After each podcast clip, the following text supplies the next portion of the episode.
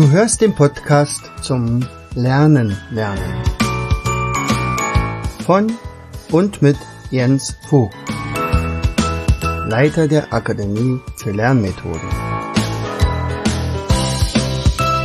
Bring dein Hirn zum Leuchten.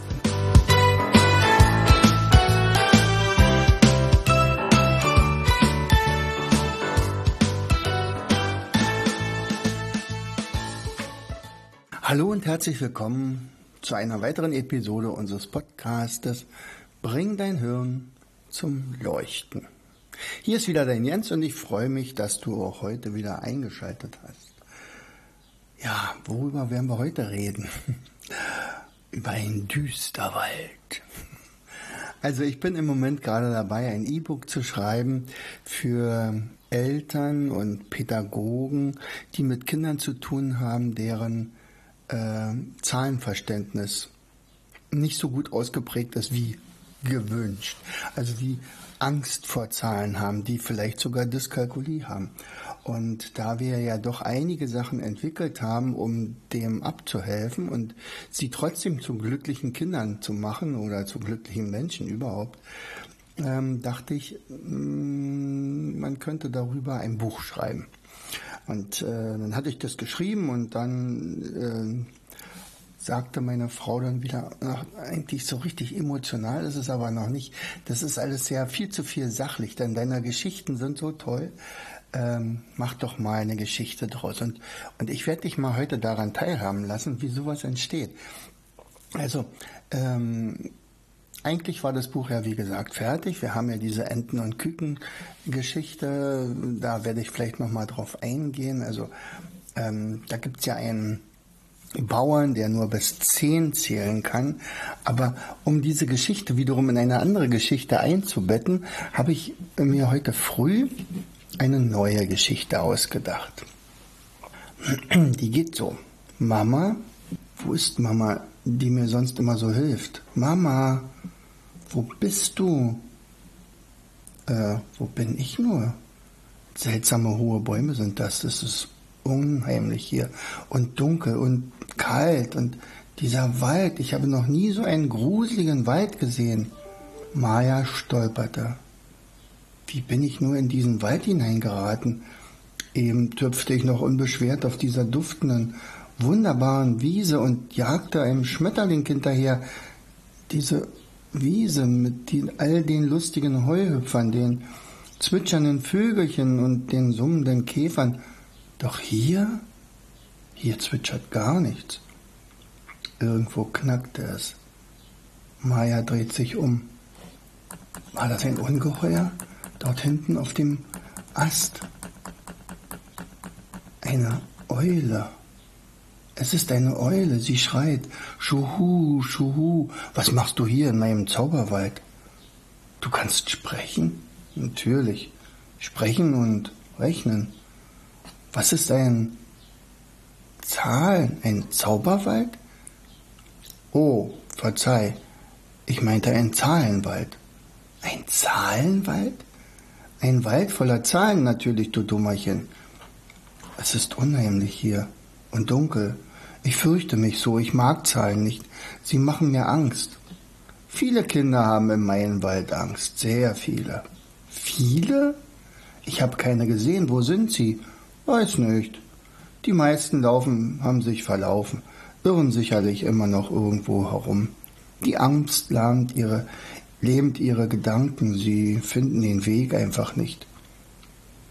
Einige haben es aber geschafft, für sich den Wald in einen lichten, wunderbaren Birkenhain zu verwandeln, in dem wie auf deiner Wiese auch Bienen summen und Vögel zwitschern. Sie können ihn verlassen, wann immer sie wollen, doch kommen sie immer wieder gerne hierher. Reden wir vom gleichen Wald? Das will ich meinen. Nur für die einen ist es ein Düsterwald und für die anderen ein Birkenheim.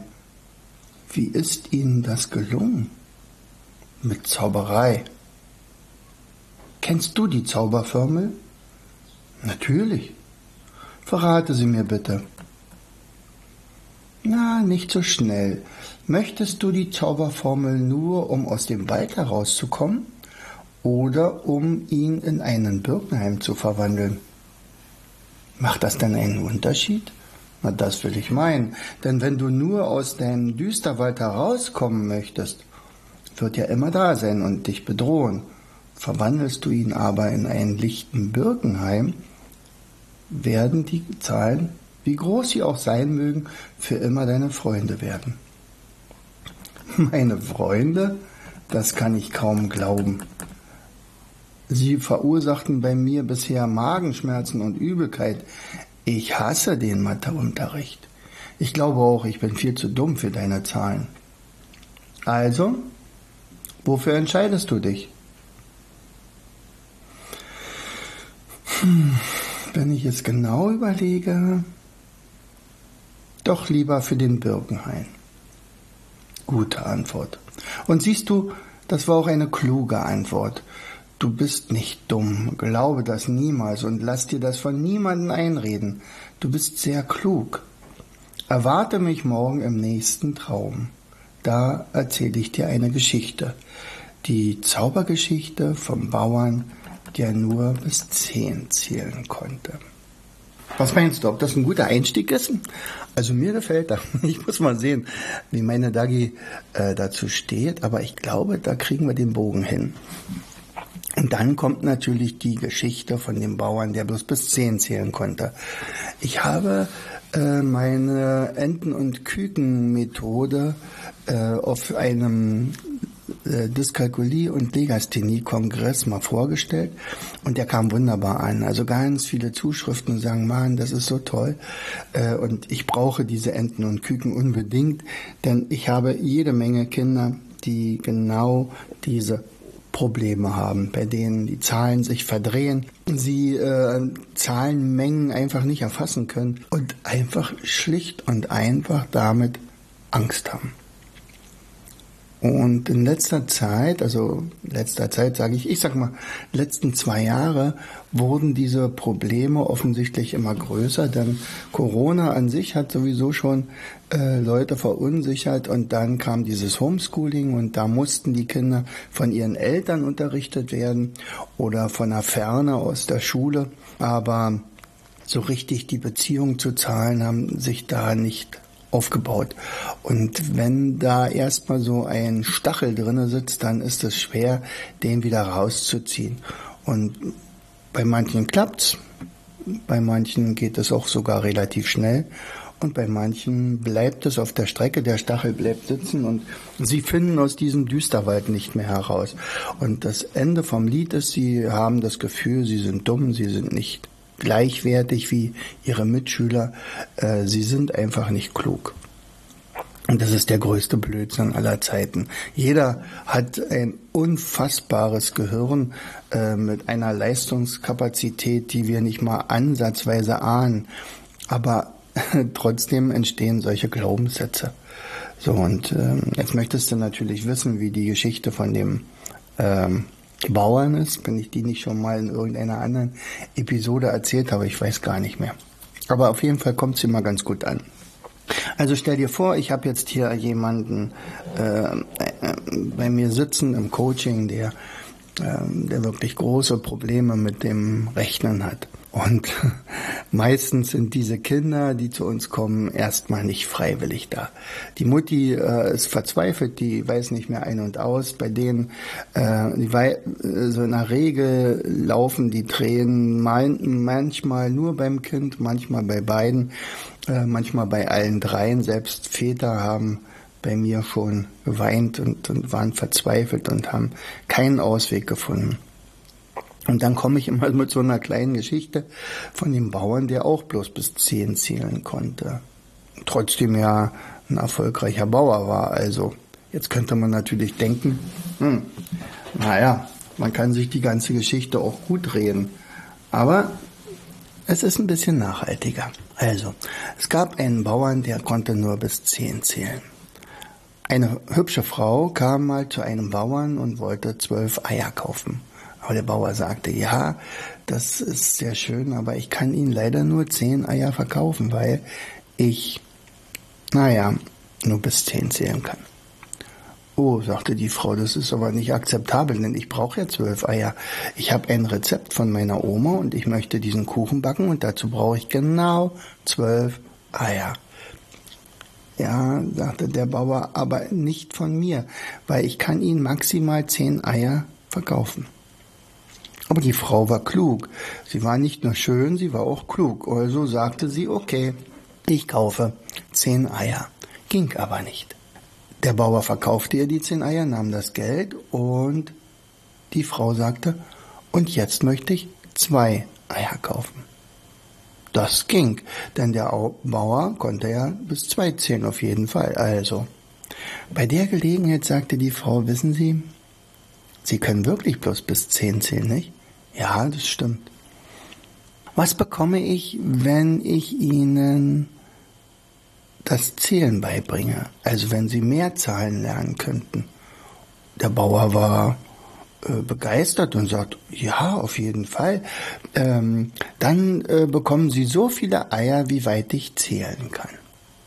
Gemacht, sagte die Frau und fing gleich am gleichen Tag noch an. Wie viele Küken haben Sie in Ihrem Stall? Nun, das sind sehr viele Küken. Äh, das sind so viele Küken, dass ich sie nicht zählen kann, aber das habe ich Ihnen ja schon gesagt. Ja, ja, ist ja gut. Sie nehmen jetzt bitte einen kleinen Korb und packen zehn Küken hinein. Das konnte der Bauer sehr gut machen. Und dann bringen Sie diesen Korb zum Markt und tauschen die ein gegen eine Ente. Gesagt, getan, die Küken wurden getauscht und die Ente wurde mitgebracht. Haben Sie jetzt immer noch Küken im Stall? Jede Menge, sagte der Bauer. Dann nehmen Sie wieder zehn Küken und tauschen die auf dem Markt gegen eine Ente ein. Auch das konnte der Bauer machen. Sehen Sie, und jetzt haben Sie eine Ent, nee, zwei Enten und wieder noch ganz viele Küken. Aber in jedem Fall haben Sie einmal zehn Küken und nochmal zehn Küken sind 20 Küken. 20 Küken sind aber zwei Enten. Das konnte der Bauer verstehen. Und sie sagte, so, ich muss jetzt aber nach Hause. Ähm, ich komme nächste Woche wieder und dann gehen wir die nächsten Zahlen an. Sie aber können vielleicht zwischendurch noch zum Markt immer mal wieder gehen mit jeweils zehn Küken und tauschen die gegen eine Ente ein. Das werde ich tun, sagte der Bauer und übergab ihr 20 Eier. Naja, eigentlich hätte die Frau gar nicht vorbeikommen müssen, denn die Eier, die sie jetzt hatte, reichten ja für mehrere Wochen sogar. Naja, aber die Frau hatte versprochen und kam. Der Bauer freute sich schon auf die Frau, denn er hatte ein ziemliches Geschnatter auf seinem Hof jetzt von den vielen Enten. Oh, wie viele Enten haben Sie denn? Nun, ich habe auf jeden Fall mehr als zehn Enten und dieses Geschnatter, das geht mir schon ziemlich auf die Nerven. Nun, sagte die Frau, dann nehmen Sie doch einfach zehn Enten packen die in eine große Kiste und bringen die zum Markt und tauschen die gegen einen Schwan.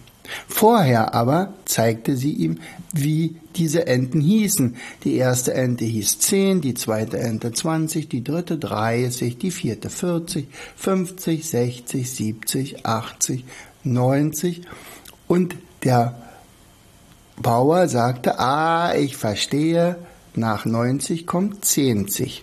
Hm, nicht ganz, sagte die Frau und lächelte. Sie bringen jetzt bitte die zehn Enten zum Markt und tauschen die ein gegen einen sehr leisen Schwan.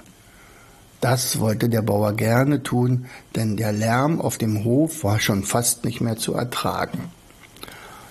Glücklich kam er mit einem Schwan zurück, und die Frau sagte, das ist der Schwan 100.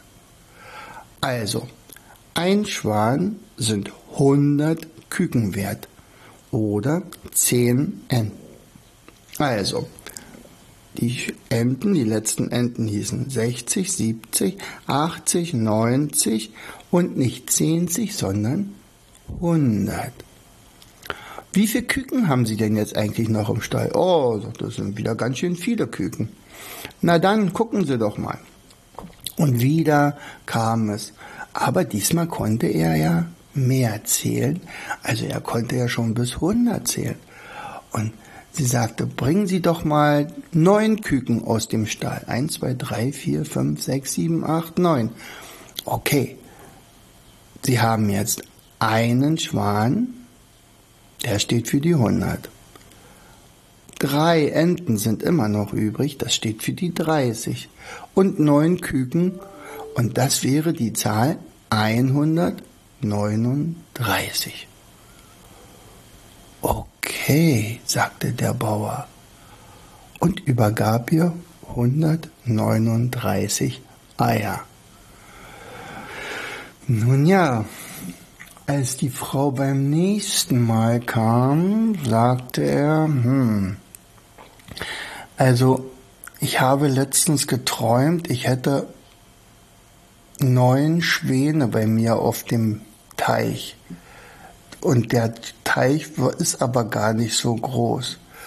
Wenn ich jetzt also 900 hätte, 900 Küken und neun Enten und also 90, also das heißt also, ich würde neun Schwäne, neun Enten und neun Küken haben.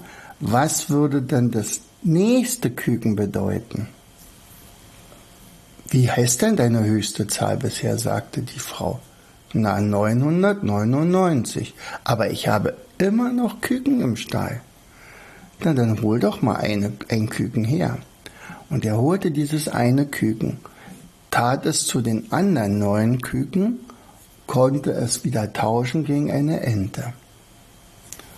Jetzt hatte er zehn Enten, aber eine Zehnzig gab's ja nicht. Er wusste, ah, zehn Enten, ich muss wieder tauschen gegen einen Schwan.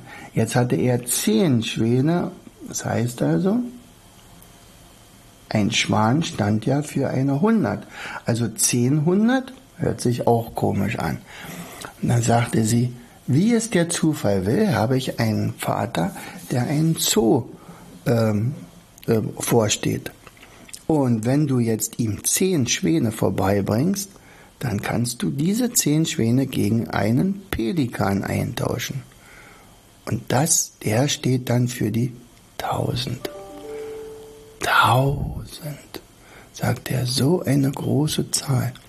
Das heißt aber auch, wenn ich jetzt zwei Pelikane hätte, hätte ich 2000, richtig? Das ist richtig, sagte die Frau. Da nahm sich der Mann ein Herz und sagte, wissen Sie, Sie haben mir jetzt so toll die Zahlen beigebracht. Außerdem habe ich mich ein bisschen in Sie verliebt. In Wirklichkeit hatte er natürlich mit dem Zählen auch viel besser denken gekonnt denn jetzt sagte er den entscheidenden Satz.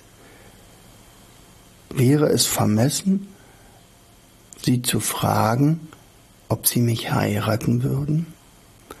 Auch die Frau hatte schon längst Gefallen an dem Mann gefunden und so heirateten die beide. Er ging nicht pleite und sie konnte eine Eierfabrik aufmachen. Und wenn sie nicht gestorben sind, dann zählen sie noch heute und verkaufen Eier. Also das ist die Geschichte. Und während ich diese Geschichte erzähle mit dem Kind, also mit der, mit der Familie, dann habe ich solche gelben, braunen, weißen und rosa Steine, die ich auf einem Brett verteile und zeige ihm dann, wie das also funktioniert, wenn also zehn, also werden immer fünf und fünf auf äh, nebeneinander gestapelt sind, zwei Löcher hintereinander. Und die, wenn die dann gefüllt sind mit insgesamt zehn Plättchen, die ganz links sind dann also äh, ganz rechts, sagen wir mal so, ganz rechts sind die ähm, Küken dann kommen links daneben die Enten, dann links daneben die Schwäne und ganz links ist dann noch zwei, äh, zwei Löcher für die Pelikane. Dann kann man also die Zahlen von 0 bis 9 1999 auf so einem Brett verteilen. Und wie, wie ich schon sagte, verstehen die Kinder diese Zahlen dann ganz, ganz schnell. Und dazu habe ich halt ein, E-Book geschrieben oder bin immer noch dabei, äh, wie diese ganze Zählerei nachher auch mit Multiplikation und Addition und Subtraktion und Division verbunden werden kann. Und was soll ich sagen? Ein Mädchen, was im Zahlenraum bis 20 unterwegs war und immer noch, äh, es war schon in die vierte Klasse übernommen worden, aber für sie war klar, dass dieses Mädchen nicht klug genug ist. Die anderen waren schneller, sie versteht halt Zahlen nicht. Mathe und Mädchen passen nicht zusammen. All diese Glaubenssätze. Und dieses Mädchen geht dann raus und rechnet 5374 plus 2181 und kriegt das richtige Ergebnis raus, zeigt es mir auf den Zahlenstrahl und ist glücklich. So ein Mädchen schwebt aus meiner Tür und äh, muss unbedingt beim nächsten, bei der nächsten Gelegenheit ihrem Lehrer diese Aufgaben vorrechnen. Für die ändern sich ganze Welten.